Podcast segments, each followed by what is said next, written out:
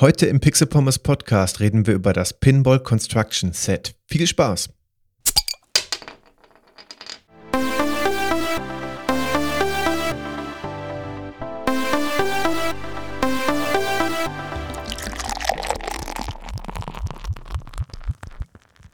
Und damit wie immer herzlich willkommen zum Pixel Pommes Podcast. Dies ist die erste Episode im Jahr 2020. Ich wünsche euch Deswegen nochmal ein frohes neues Jahr, auch wenn ihr das wahrscheinlich schon zur Genüge gehört habt und hoffe, dass ihr wieder auch in diesem Jahr so zahlreich dabei seid. Dies ist auch die erste Episode, die dem neuen Episodenschema folgt. Also ich habe ja das Ganze auch schon angekündigt, ich wiederhole es aber nochmal, weil es ja jetzt akut losgeht. In Zukunft, beziehungsweise ab dieser Episode, wird es so sein, dass es immer eine Episode aus den früheren Gerätegenerationen, also C64, Amiga, diverse Atari-Geräte und so weiter, geben wird. Und dann gegenläufig dazu, also dann der andere Rhythmus quasi immer abwechselnd sein, ähm, neuere Sachen, also sprich meistens 90er-Konsolen, so wie bisher auch Super Nintendo, NES, PlayStation. Denn ich habe von euch relativ viel Feedback dazu bekommen und ich habe irgendwie so zwei Zuhörergruppen. Also das ist natürlich auch dem Alter geschuldet, wann man ähm, groß geworden ist und was man und was man wann gespielt hat. Und da ich da wenig Überschneidungen finde, dachte ich, um beide Gruppen zu bedienen und weil mich auch beide Themen, beide Generationen oder alle Gerätegenerationen, die heutzutage irgendwie schon retro sind, sehr interessieren, dachte ich, teile ich das auf, sodass jeder, selbst wenn er sich nur für einen Bereich interessiert, mindestens einmal im Monat eine Episode hat, die in seine Zeit fallen sollte. Im Optimalfall hört ihr einfach beide Episoden, das würde mich natürlich sehr freuen, aber ihr wisst zumindest, dass wir keine lange Durststrecke haben, bis das nächste äh, C64, Atari, Amiga Generation Thema kommt, denn das war in, äh, bis jetzt im Pixel Pommes Podcast verhältnismäßig äh, selten, also der Anteil der neueren äh, äh, Spiele, Konsolen und so weiter war deutlich größer. Und das soll sich ändern, das habe ich angekündigt. Und deswegen haben wir hier dieses neue Episodenschema, auf das ihr euch freuen könnt. Ich glaube, da, das ist eine ganz wunderbare Sache für alle. Ich persönlich freue mich auch sehr darauf, weil es mich ein bisschen zwingt, auch ähm, mehr alte Themen zu bringen, wo ich auch große Freude dran habe. Aber es ist irgendwie so aus der Gewohnheit heraus oft so gewesen, dass dann doch eher neuere Themen hier in den Podcast den Weg gefunden haben. Wunderbar, ganz klasse. Und das nutzen wir heute auch aus, um mit dem Pinball Construction Set zu starten. Erstmal noch was Allgemeines zu Pinball Games. Also ich meine, Pinball Construction Set lässt ja schon sch darauf schließen, dass es sich um ein ähm, äh, Spiel oder eine Software handelt, die irgendwas mit Flippern zu tun hat. Und dazu hatten wir auch eigentlich schon eine eigene Episode im Podcast, und zwar die POM 015. Da gebe ich so einen allgemeinen Überblick, wie Pinball Games die Transformation vom physikalischen Flippertisch auf Spielekonsolen und Computer geschafft haben. Ich habe die Episode recht allgemein gehalten, denn in den letzten 30, 40 Jahren gab es wirklich Spiele, äh, also Pinball-Spiele wie Sand am Meer. Also es gab Tausende, die dann auch eine verhältnismäßig kurze Lebensdauer hatten. Also da kam eins nach dem anderen und es wird immer schöner, immer besser, es wird weiterentwickelt und irgendwie gab es nur sehr wenig Klassiker. Der Markt ist relativ gesättigt gewesen. Es gibt heute wieder etwas weniger, habe ich den Eindruck, aber dafür äh, mit den neuen Techniken wie DLCs und so weiter dann mehr Tische. Also sprich, man hat nicht mehr so diese Release-Politik wie früher. Deswegen habe ich in der Episode allgemein darüber geredet, wie wurden äh, Flippertische digitalisiert, welche Arten gibt es und habe ein paar Beispiele genannt. Also wenn, wenn euch das Thema interessiert, dann hört doch gerne die POM 015. Am besten direkt im Anschluss an diese Episode, passt thematisch zumindest sehr gut. Allgemein finde ich aber, dass Pinball-Games immer eine sehr gute Idee sind. Sie liefern immer recht gute, kurzweilige Unterhaltung und ja, trotzdem bleibt natürlich der Grundsatz bestehen, es gibt nichts Besseres als einen echten Flippertisch. Aber das ein oder andere Spiel kann durchaus ähm, auch über eine mittellange Zeit unterhalten. Also ich habe da auch ähm, Gefallen dran gefunden an zum Beispiel Pinball FX3, ist jetzt kein Retro-Game, aber das haben wir doch relativ lange auf der Switch gespielt. Okay, das Pinball Construction Set ist ein Spielebaukasten, so würde ich es erstmal formulieren. Und reden wir erstmal nochmal ganz kurz über Spielebaukästen im Allgemeinen. Das Prinzip Baukasten wird von vielen gehasst, aber von ebenso vielen geliebt, würde ich mal behaupten. Solche Baukästen geben dem Spieler die Möglichkeit, eigene Spiele zu erschaffen. Das Wort Spiel ist immer so ein bisschen relativ. Meistens kann, also es, es kann eine Map sein, meistens sind das irgendwie auch noch weitere Sachen, die über die Map hinausgehen. Und es gibt immer so einen Unterschied dabei, was man alles selbst erstellen kann. Also im einfachsten Falle kann ich eine eigene Map erstellen. Das könnte man dann schon irgendwie ein Spiel nennen. Auch wenn natürlich das Wort Spiel immer noch mehr umfasst. Da steckt natürlich auch noch Sounds hinter, da steckt Leveldesign hinter, da steckt eine ganze Menge Technik hinter, also die Engine. Da gibt es Menüs und so weiter. Das wäre ja eigentlich der Oberbegriff für Spiel. Wenn ich aber sage, ich habe irgendeinen Baukasten, kann die Anzahl der Bausteine, die ich selbst äh, äh gestalten kann, äh, variieren. Denn um dann das Ganze als Spiel zu bezeichnen, kann ich ja auch die mitgelieferten Bausteine benutzen. Also sprich, ich muss mir meistens kein eigenes Menü basteln, habe aber trotzdem ein Spiel, welches man wohl so bezeichnen würde. Der größte Vorteil an solchen Baukästen ist für mich persönlich eigentlich, dass dabei erstmalig Wertschätzung für Entwickler und Leveldesigner so richtig aufkommt. Natürlich weiß ich, dass Spieleentwickler und gerade wenn das Spiel toll ist, sehr wertgeschätzt werden. Von einigen, von Leuten, die sich darüber Gedanken machen. Aber eben nicht von der Allgemeinheit, würde ich mal behaupten. Denn viele Sachen in einem Spiel werden immer viel zu schnell kritisiert, ohne sehr darüber nachzudenken. Und ähm, da gibt es definitiv Nachholbedarf. Und eigentlich sind diese Baukästen immer eine gute Möglichkeit, wenn man selber mal was machen muss, zu merken, wow, das, was ich dort vor einer halben Stunde noch kritisiert habe, ist gar nicht so schlecht. Das hat, da hat sich jemand hingesetzt, hat das durchdacht. Das ist, finde ich, sehr, sehr, sehr wichtig und das wird auch vor allen Dingen bei solchen Spielen immer wieder klar. Denn die Sachen, die man mit so einem Baukasten baut, sind nicht immer einfach. Also man, natürlich kann man sehr schnell irgendwas erreichen. Man kann meistens irgendwie ein spielbares Level innerhalb von wenigen Minuten irgendwie einrichten, aber dass es wirklich ein stimmiges Spielererlebnis wird, das ist eher der seltenere Fall. Wenn doch, Respekt. Denn ähm, die Leute, die solche Levels gestalten, es ist völlig egal, ob es um Pinball-Games geht, ob es um Adventures geht, ob es um äh, Mario Maker, also Mario-Levels geht, es ist egal. Ähm, da steckt mehr dahinter, als der durchschnittliche Spieler vermuten würde. Und wie gesagt, Baukästen sind immer eine gute Möglichkeit zu erkennen, wie schwer ist es wirklich, so etwas selber zu machen, weil man die Kritikkeule ja oft sehr schnell rausholt. Gut, kann man natürlich jetzt auch sagen, man selbst ist ja nur Spieler, also sprich, man hat ja nicht die gleichen Erwartungen wie an einen gelernten Leveldesigner. Valides Argument, wenn man eine, also man kann ja auch eine Kritik an Personen stellen, ohne es selber besser zu können. Dann sollte sie aber sachlich fundiert sein. Das fehlt natürlich in vielen Communities, auf vielen Plattformen. Da wird einfach nur rumgeraged sozusagen. Da wird ein Rage-Post nach dem anderen rausgehauen, kritisiert, ohne sich damit sachlich zu beschäftigen. Denn natürlich kann man auch von professionellen Leuten Sachen kritisieren. Das gerade gerade in der Spieleindustrie auch oftmals zu Recht. Aber ähm, dass die, die, die Relation wird dabei einfach oft nicht gewahrt. Und deswegen sollten sich gewisse Leute einfach mal so einen Baukasten zu Gemüte führen, um auch nur 5% davon mitzukriegen, wie schwer es ist, ein Spiel, ein Level oder was auch immer man mit diesem Baukasten selber customizen kann, zu gestalten.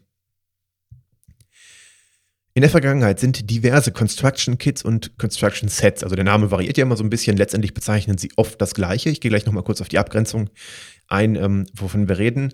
Wir werden auch im Podcast bestimmt noch über das ein oder andere Produkt sprechen. Es gibt zum Beispiel noch das Adventure Construction Set, auf was ich mich freue. Dann eben das hier genannte Pinball Construction Set und noch einige weitere Produkte. Wir müssen aber uns ganz klar abgrenzen von Software wie Level-Editoren, Frameworks und ja, allgemein äh, äh Asset-Editoren. Die könnte man auch, im, im, also wenn man sie quasi als Bundle betrachtet, auch als Toolkit bezeichnen. Und da muss man die Abgrenzung ziehen. Und ich finde, die Abgrenzung kann, wäre, ob man jetzt sagt, es fühlt sich an, als wäre man im Spiel oder nicht. Ähm, also ein Baukasten im Sinne des Pinball Construction Sets ist für mich ein, eine Software, wo ich mich, wo, es sich für mich anfühlt, als wäre ich im Spiel. Also sprich, ich starte das Spiel, ich bin im Menü, ich bin in der Welt und habe dann dort Funktionen, Sachen selbst zu bauen oder irgendwie selbst anzulegen, selbst zu gestalten. Andere Software, zum Beispiel ein Level-Editor, ist für mich noch lange nicht so ein Baukasten, weil ich da, okay, da habe ich meistens mehr Möglichkeiten, ich muss mich aber auch mehr damit beschäftigen. Bei einem Construction Kit und Construction Set, wie jetzt in diesem Falle, gehe ich eher davon aus, dass das Ganze spielerischer passiert, also ich mich weniger um die Technik kümmern muss und dass ich dort auch spielerisch in einer gewissen Art und Weise rangeführt werde. Ich mich also nicht bewusst mit Teilen der Spieleentwicklung beschäftigen muss oder der, des Leveldesigns, also alles, was das irgendwie umfasst, sondern ich mich in einem spielerischen Rahmen darum kümmern kann, meine eigene Welt, mein eigenes Level, meinen eigenen Flippertisch zu gestalten. Das ist für mich der Unterschied zu Software ähm, wie Level-Editoren. Beispiele für weitere Baukästen sind zum Beispiel Trackmania. Trackmania ist für mich so ein gutes Beispiel, denn dort habe ich ein Rennspiel, das kann ich spielen, aber ich habe natürlich auch einen sehr, sehr, sehr mächtigen Map-Editor, der im Spiel integriert ist. Also ich kann dort spielerisch die Strecke bauen. Ich muss nicht in ein, eine andere Software gehen, ich muss keine Map-Datei erstellen, mich dort mit der Technik ein bisschen befassen, sondern ich kann im Spiel mit Objekten arbeiten, die ich auch schon aus dem Spiel selbst kenne. Ich muss mich also nicht mit den Hintergründen beschäftigen. Ähm, das ist ein Beispiel. Der Super Mario Maker ist ein wunderbares Beispiel von Nintendo. Dort kann man in einer Art, es ist erinnert an Mario Paint, also es fühlt sich an wie ein Zeichenprogramm, kann ich mir eigene Mario-Levels zeichnen und das ist wirklich ein Beispiel und eben das Pinball Construction Set. Da gehen wir gleich dann natürlich im Detail drauf ein. Der Übergang ist aber fließend und ich kann auch verstehen, wenn Leute da die Grenze anders ziehen. Ich finde aber, dieser Faktor, es fühlt sich an wie im Spiel oder eben nicht, ist eigentlich eine ganz gute Grenze. Und das ist einmal so allgemein das Vorwort zu Baukästen in Computerspielen oder in äh, Videospielen allgemein. Ich bin eigentlich immer ein großer Freund davon. Das, also das, deswegen mache ich ja die Episode auch. Aber ich muss leider sagen, ähm, die Lust daran nimmt sehr schnell ab. Also so dieser Peak, wie ich da Bock drauf habe, ist eigentlich dann erreicht, wenn ich alle Möglichkeiten irgendwie auskundschaftet habe. Bis dahin habe ich dann noch ein, zwei okaye Levels oder, oder, oder Games, was auch immer es gerade ist, gemacht. Aber danach nimmt es auch wieder ab. Also ich habe dann wenig Langzeitmotivation daran zu arbeiten. Das war bei Mario Maker 2 auch so. Ich war so gehypt. Ich habe ja sogar zwei Episoden im Podcast darüber gemacht an dem einen Abend. Ähm, das war richtig viel Arbeit, weil ich auch richtig Bock drauf hatte. Und dann ging das noch so eine Woche richtig intensiv weiter, wo ich das gespielt habe. Dann vielleicht noch eine Woche so mittelintensiv und seitdem liegt es eigentlich im Schrank. Ich habe auch das 2.0 Update, das habe ich in den letzten Retro-News ja angesprochen, noch nicht gestartet. Es fehlt echt Motivation. Und das ist bei mir persönlich bei den meisten Baukästenspielen so. Ich bin immer richtig gehypt und denke mir, boah, wie geil ist das denn? Ich kann endlich das eigene Spiel, eine eigene Welt machen. Mega. Und dann sobald ich dann die Möglichkeiten ausgründe oder an, an, die Grenzen stoße, es, es geht dann für mich auch oftmals nicht nur darum, da ein, ein fertiges Ergebnis zu haben, sondern eher auch das Ganze zu erkunden. Also sprich, wie kann man das machen? Welche Möglichkeiten bietet mir dieses Produkt? Und wie kann ich da kreativ sein? Das Kreativsein selbst fällt dann oft hinten über, wenn ich einmal verstanden habe, wie es funktioniert, auch die komplexeren Sachen, da arbeite ich mich gerne ein.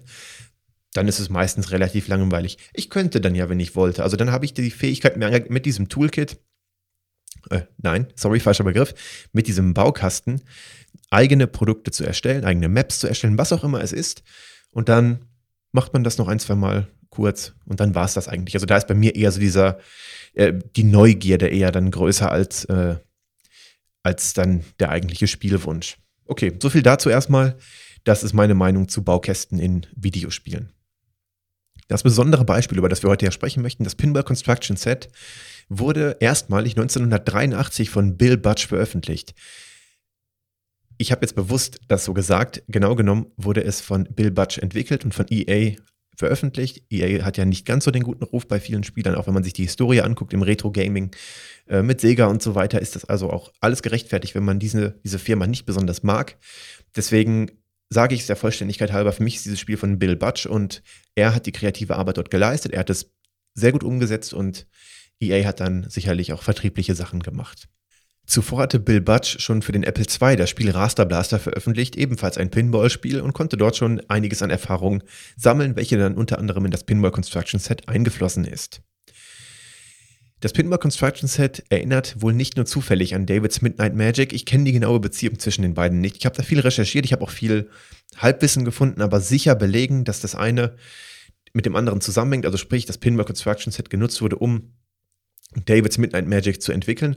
Das, da hilft jetzt auch nur bedingt weiter, wenn man sich die Jahreszahlen der Veröffentlichungen anguckt, weil es könnte ja auch sein, dass es noch nicht veröffentlicht war zu dem Zeitpunkt. Oder ob auf Basis der Technik von Davids Midnight Magic das Pinball Construction Set entwickelt wurde, weiß ich nicht. Ich konnte dort keine definitive Aussage zu finden. Im Internet liest man viele äh, äh, Halbwahrheiten, aber belegen konnte ich das nicht. Deswegen weise ich darauf hin. Die Ähnlichkeit ist so gravierend, dass es irgendwie zusammenhängen muss. Und es ist ja auch naheliegend. Aber ganz, ganz, ganz sicher konnte ich dazu keine Informationen gesichert finden. Im Laufe der Jahre wurde das Pinball Construction Set für den Apple II, die diverse Atari-Computer der 8-Bit-Ära, den Commodore 64, Macintosh und den IBM-PC mit MS-DOS veröffentlicht. Wir bereden hier das Spiel allgemein heute im Podcast. Die Plattformunterschiede sollten nicht allzu groß sein. Ich habe leider nicht alle Ports spielen können, aber die, die ich gespielt habe, haben sich nicht so sonderlich unterschieden. Da gibt es vielleicht kleine Unterschiede, auch gerade in den Farben und so weiter, systembedingt. Aber es wurde schon sehr versucht, das Spiel mit der gleichen Spielerfahrung auf alle Plattformen zu bringen. Nachdem man das Spiel gestartet hat, landet man direkt auf dem Splash-Screen, der auch freundlicherweise nochmal auf EA hinweist. Und danach, sobald man eine der Umschalttasten drückt, jetzt in der Variante, die ich gespielt habe, ähm, das war die DOS-Variante, landet man direkt im Editor. Dort sehen wir zunächst nur einen einfachen Rahmen als äußere Begrenzung, der schon grob an einen Flippertisch erinnert. Auf der rechten Seite haben wir eine große Palette an, äh, an, an Werkzeugen, an Tools, die wir benutzen können. Wir steuern, je nachdem, ob wir es mit dem Joystick spielen, mit der Tastatur spielen, haben wir unser Input-Device, steuern wir einen, äh, einen Finger bzw. Eine, eine Hand über den Bildschirm, einen Cursor eben in Form einer Hand und können einzelne Bauteile auf der rechten Seite auswählen und in die linke Fläche in unseren Flippertisch ziehen. Dabei ist wirklich, wirklich krass, wie viele Elemente es gibt. Also es gibt unter anderem Bumper, es gibt die Lanes, also die Innenlane und die Outlane äh, zum Selbstbauen. Dann kann man sie selbst platzieren, man kann sie ausschmücken, wie man möchte. Man kann diverse Begrenzungen bauen. Man kann diverse Elemente platzieren für Punktescores, also sprich, man kann dort irgendwelche Boni aktivieren. Man kann den Kugelstart selbst bestimmen. Also die Kugel startet ja meistens ganz rechts unten, aber man kann es hier beliebig platzieren. Wir können diverse Federn platzieren, wir haben noch weitere Bonuselemente, die also auch Multiplikatoren auslösen können. Und wir haben Löcher, also sprich Löcher, wo die Kugel reinfallen kann. Das war jetzt relativ schnell aneinandergereiht. Insgesamt haben wir über knapp über 40 Elemente, also jetzt sämtliche Varianten mitgezählt, auch die Farbvarianten. Aber man merkt schon, auch gerade für die Zeit, ich meine, denkt man das Jahr 83, wo waren Videospiele dort? Und das Pinball Construction Set konnte mehr in diesem Editor verbauen, als andere Pinball-Spiele zu der Zeit überhaupt an Möglichkeiten boten. Das ist ja erstmal auch ein ziemlicher Hammer. Man merkt da wirklich die Liebe zum Detail und dass man wirklich die Elemente so customizen kann. Also man hat auch dann verschiedene Farben zu, äh, zur Verfügung, die man dann auswählen kann. Das ist wirklich gewaltig. Eine andere große Möglichkeit ist das Zeichentool. Damit kann man quasi die Begrenzungen zeichnen drumherum oder auch irgendwelche äh, Absperrungen oder irgendwelche ähm, äh, Linien oder Lanes oder so weiter. Das Ganze funktioniert so ähnlich wie ein Sprite-Tool, wie man es sich vorstellt. Also man kann einen Bereich anklicken und dann vergrößert dieser sich und man kann dann wirklich pixelgenau zeichnen, was man gerne möchte. Und dann hat man dort eben eine, äh, quasi den Tisch, also die, den Rahmen des Tisches, aber es kann auch mittendrin sein, wenn man dort irgendwelche Begrenzungen haben möchte, bearbeiten. Ziemlich, ziemlich geil. Man kann dabei auch verschiedene Farben wählen. Die variieren möglicherweise je nach Plattform. Das, da bin ich nicht ganz sicher, das wäre aber ein möglicher Unterschied.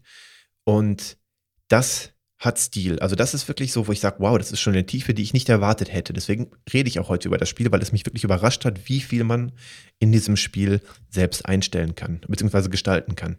Einstellen hingegen kann man auch noch mit ein paar Schiebereglern unter anderem die Stärke der Gravitation, Geschwindigkeit, Elastizität, die Kickstärke und so weiter.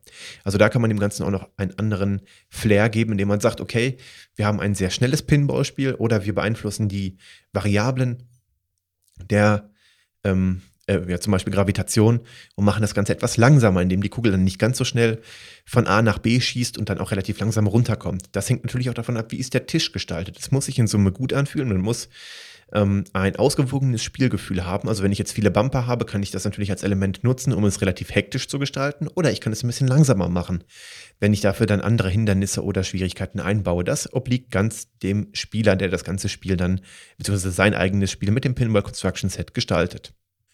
Zudem sind für jedes Element noch Punkte und Sounds einstellbar. Das hat mich wirklich überrascht, weil ich kann ein Element in so einem Editor anklicken und kann dann sagen, wenn ich das Element berühre, kriege ich so und so viele Punkte oder einen Multiplikator und es wird ein Sound abgespielt. Also auch, dass man wirklich auf, so granular auf dieser Ebene arbeiten kann, das ist wirklich ganz großes Kino, möchte ich behaupten.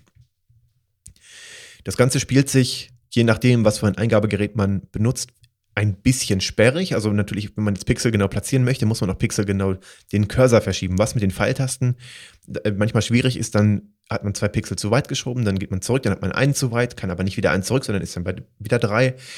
Aber in Summe funktioniert es. Es hat mich nicht so frustriert, dass ich keinen Bock mehr bekommen hätte. Ähm, das ist in Summe ausgewogen und ich denke mal mit den damals zur Verfügung stehenden Mitteln auch sehr gut gemacht. Heutzutage würde man das vielleicht ein bisschen genauer erwarten. Also ihr kennt den Struggle von ähm, Bildbearbeitung, da kann man aber einfach reinzoomen und hat dann eben die Fläche, die sich jetzt verschiebt, dann verkleinert bzw. vergrößert und kann dort etwas genauer arbeiten. Aber es ist keine Kritik. Es war für die damalige Zeit wirklich gut und auch heute macht es noch Spaß, damit zu arbeiten und zu spielen. Das beste Feature habe ich mir aber zum Schluss aufgehoben, um darüber zu sprechen, denn man kann seine Pinball-Spiele, die man selbst gestaltet hat, exportieren. Und zwar nicht nur als simple Datei abspeichern, sondern als ausführbare Datei oder direkt auf Floppy Disk. Und dabei braucht man dann nicht das Pinball Construction Set. Also man kann seine Spiele selbst weitergeben, ohne den Editor mitzuliefern. Also man, es ist, ich glaube, wenn man das auf der DOS-Version macht, kommt eine COM-Datei raus. Ähm, bei der C64-Variante und so weiter kann man dann, soweit ich weiß, einfach dann eine Datasette einlegen und das Ganze überspielen. Und das ist wirklich, wirklich cool, denn da sind wir wieder bei dem Thema Construction Kit oder Toolkit und dieses Feature verwischt die Grenze ein bisschen. Es sind großartige Möglichkeiten, die hier geboten werden, sodass man sich eigentlich es einem fast schon ein bisschen leid tut, wenn man sagt, nein, es ist jetzt nur so ein Construction Kit innerhalb des Games, weil, weil ich ja eben das Spiel exportieren kann und weil es dann wirklich wirkt wie mein Produkt, ähm, ist diese Möglichkeit wirklich großartig. Und da kann ich sagen, man weiß nicht genau, ob es ein Toolkit ist, ob es ein Editor ist oder ob es nur so ein Baukasten ist. Völlig egal, trotz alledem, wie man das jetzt nennen möchte, ganz, ganz, ganz viele Retro-Liebe für dieses Spiel. Denn ich finde, es ist ein bisschen untergegangen. Es ist, glaube ich, nicht allzu bekannt. Deswegen finde ich, hat es auch eine eigene Episode verdient. Und es hat vor allen Dingen auch verdient, von euch gespielt zu werden, weil da wirklich Liebe drinsteckt, weil da wirklich, wirklich viele Möglichkeiten drinstecken, die man wohl, also ich zumindest, nicht für möglich gehalten habe in so einem Produkt. Hat mich mal wieder überrascht. Ich habe ja immer so Momente, wo ich dann auch, obwohl ich eigentlich schon relativ viele Sachen kenne aus der Vergangenheit. Ähm, zuletzt war das Pilot Wings für das Super Nintendo, wo ich auch so einen Wow-Moment hatte. Und hier war es genauso. Ich habe wirklich gedacht, wow, das konnte man damals schon selbst gestalten in dieser Form. Sehr, sehr, sehr cool, wirklich. Ähm, schaut euch es an, es ist ein tolles Spiel. Vor allen Dingen, wenn ihr ein Game gemacht habt damit, also ein Flippertisch, von dem ihr glaubt, dass er wirklich cool ist, meldet euch doch gerne. Dann ähm, würde ich den gerne spielen und ja, auch vielleicht veröffentlichen irgendwie. Also wenn ihr ihn veröffentlicht habt, weise ich gerne darauf hin bei meinen, auf meinen Social Media Kanälen. Dann können ihn auch noch weitere Leute spielen. Interessierte können sich auch den Source Code angucken. Der wurde 2013 auf GitHub veröffentlicht. Ähm, zumindest die Atari-Version. Also die kann man sich dann auf GitHub angucken. Wie wurde sowas gemacht? Ist nicht schlecht. Ist mit Sicherheit sehr, sehr cool und sehr, sehr interessant. Werde ich mir nochmal bei Zeiten angucken. Also das ist auch nochmal schön, dass man das dann da auch für die Nachwelt in Source Code Form erhalten hat. Okay, klasse, super. Ich freue mich sehr, dass ihr zugehört habt, dass euch das Thema interessiert und wünsche euch ganz viel Spaß mit dem Pinball Construction Set, falls ihr Bock bekommen habt, es zu spielen. Kann ich nur empfehlen. Wie gesagt, viel Spaß damit. Ansonsten danke fürs Zuhören. Bis zur nächsten Episode.